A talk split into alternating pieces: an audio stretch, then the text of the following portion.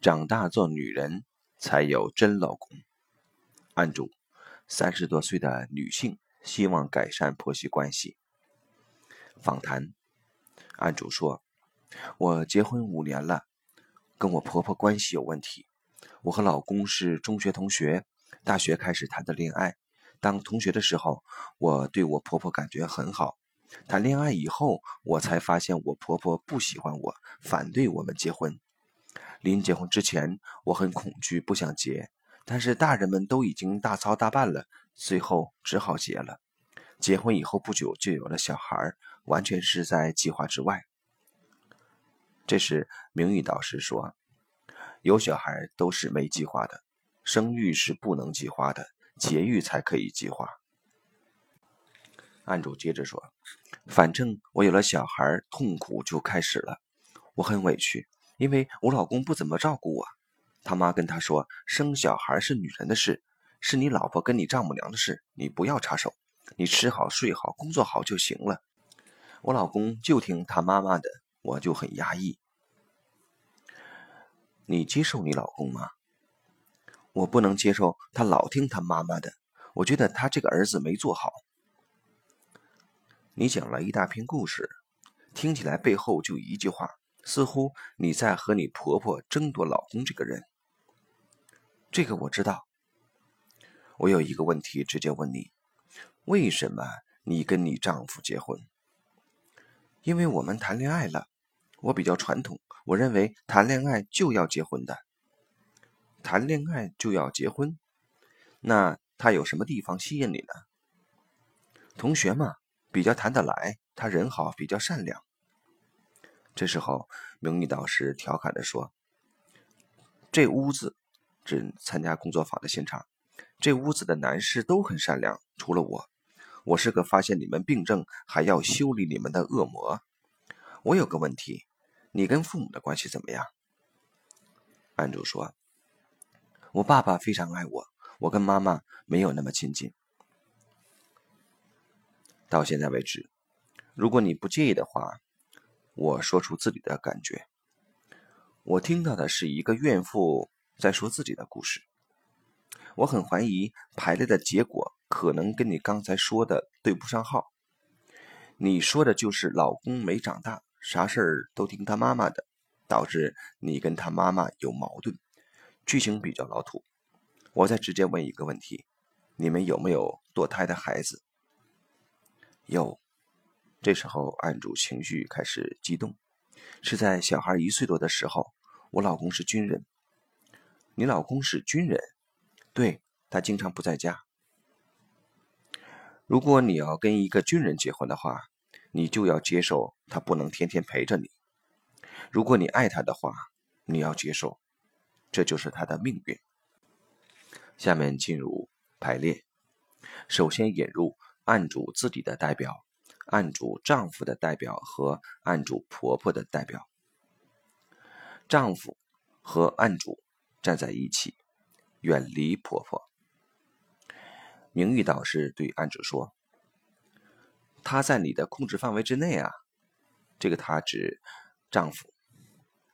案主笑了。这个时候引入案主的父亲的代表，案主的代表的目光开始注视父亲，案主的代表走向父亲，丈夫看到妻子走开之后，也走向自己的妈妈，就是案主的婆婆，跟妈妈站在一起。名誉导师对案主说：“你说他离不开妈妈，其实你也离不开爸爸。你们两个都没有长大，所以他妈妈不喜欢你很正常啊。你的心还跟你爸爸在一起。”引入案主的女儿的代表，女儿在四个人之间站着，不知道何去何从。丈夫对女儿没有太大感觉。案主自己的代表看着女儿，觉得有一股力量吸引着，但同时自己又不大想离开父亲。父亲指着案主自己的代表说：“我觉得她还是我的小女儿，不是别人的老婆。”明玉导师说：“哦，原来完整的真相是这样的。通常我们眼睛看到的故事是对面的故事，这个故事是指丈夫和婆婆代表们所排列呈现的。自己这一面的故事是看不到的，这个故事是指案主和父亲排列所呈现的。这个时候引入啊丈夫的爸爸的代表和案主的母亲的代表。丈夫代表和案主的父母站在了一起，自己即案主的代表和自己的父母站在了一起，女儿站在这些人中间，不知道往哪边走。案主自己的代表说：“我看到女儿一个人，特别想走到她身边去。”名誉导师问丈夫的代表。你想走过去吗？丈夫代表回答说：“不想。”名誉导师引导案主自己的代表对父亲和母亲说：“爸爸妈妈，其实我已经长大了，现在我可以让自己做一个成熟的女人，为自己负责。”得到父亲和母亲的支持后，名誉导师。引导按住自己的代表对丈夫说：“我不再做小孩子了，现在我是你的女人。”丈夫听到这句话，开始向妻子靠近，女儿也觉得轻松了。名誉导师对案主说：“明白吗？你的故事很长，答案却很简单。你先真正长大做女人，然后。”他才能真正做你的丈夫。个案结束。系统洞见：爱或爱的方式这个事情，经常不是用科学可以定义的。两性关系要和谐，说到底就是男人要做男人，女人要做女人。家庭系统排列认为，男与女真正持久的在一起。不是通过一见钟情，而是二见钟情的结果。